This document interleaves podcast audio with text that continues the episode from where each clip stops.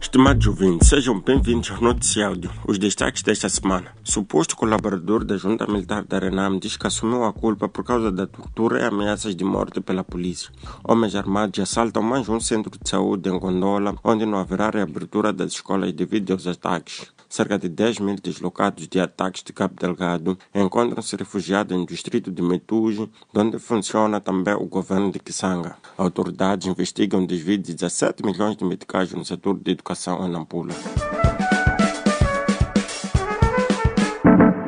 Antônio Bawassi, um dos indivíduos que está sendo julgado no distrito de Dundo, província de Sofala, acusado de ser recrutador da junta militar da Renamo, confirmou que recrutou jovens para a empresa de segurança do deputado Sandora Brosio e negou que fossem para o grupo de Mariano Nhongo. Segundo o jornal O País, Bauás explicou em tribunal que em janeiro disse à imprensa que era colaborador de Mariano Nhongo porque foi torturado por membros da Polícia da República de Moçambique e ameaçado de morte caso não assumisse. Entretanto, Bawaz disse que os jovens seriam recrutados para uma empresa de segurança denominada Mambas, do deputado Sandor Ambrosio, e que recebeu orientações de que os mesmos deveriam ir a Nhamatanda para fins de treinamento.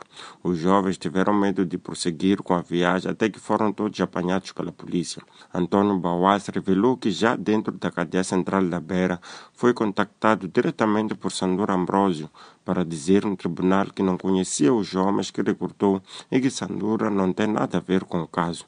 Bawaz disse que recusou tal pedido, fato que levou Sandura a ameaçá-lo. Cerca de 15 homens armados que se acredita serem da junta militar da Renama assaltaram no distrito de Gondola, na província de Manica, um centro de saúde onde roubaram medicamentos para o tratamento de várias doenças. De acordo com a agência Lusa, o assalto ocorreu durante a madrugada de terça-feira no posto administrativo de Chipondoame e para tal o grupo terá ameaçado os profissionais de saúde que se encontravam no local. A polícia diz que não houve vítimas humanas. Entretanto, as escolas localizadas no distrito de Condola não serão reabertas devido aos ataques armados que estão a causar a fuga de muitos alunos, juntamente com os seus pais encarregados de educação para lugares mais seguros. Os órgãos distritais de educação dizem que vão tentar implementar o sistema de educação à distância. Cerca de mil deslocados das zonas dos ataques no norte da província de Cabo Delgado encontram-se nos centros de acomodação de Pandar, Nadugo, Quilide, 1 de maio e 3 de fevereiro, no distrito de Metuge, que se situa a 30 quilômetros da cidade de Pemba. De acordo com o canal Mose, apesar do governo e algumas organizações humanitárias providenciarem abrigo, alimentação e outros apoios aos deslocados, esta ajuda não é suficiente suas tendas estão muito abaixo das necessidades de pessoas que estão lá, sendo que há tendas que acolhem 15 ou mais pessoas. Por sua vez, a Comissão Nacional dos Direitos Humanos, citada pela DW, diz ter constatado em Mituji que o problema é ainda maior para os deslocados que foram acolhidos pelos parentes, sendo que algumas casas chegam a albergar perto de 50 pessoas vítimas dos ataques. A situação movimentou também o administrador de Kisanga e a sua equipa governamental, que estão a funcionar a partir do distrito de Metuji, visto que as infraestruturas governamentais em Kisanga estão destruídas.